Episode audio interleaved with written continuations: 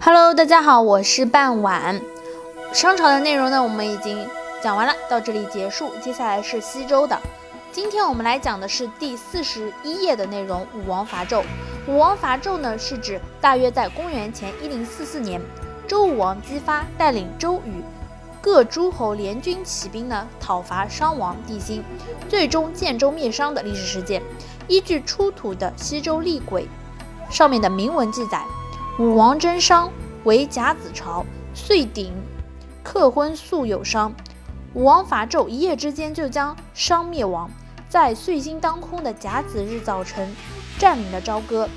西周厉鬼的铭文澄清了武王伐纣具体日期，证实了古籍中所载的“战一日而破纣之国”的正确记载。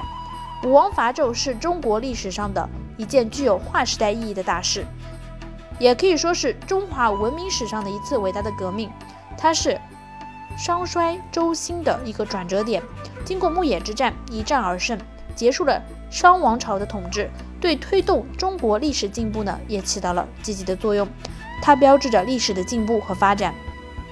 伐纣成功之后，西周开始实行分封制，中国从此建立了长达八百年的周朝。周朝的经济、文化、生产力水平比商代更高。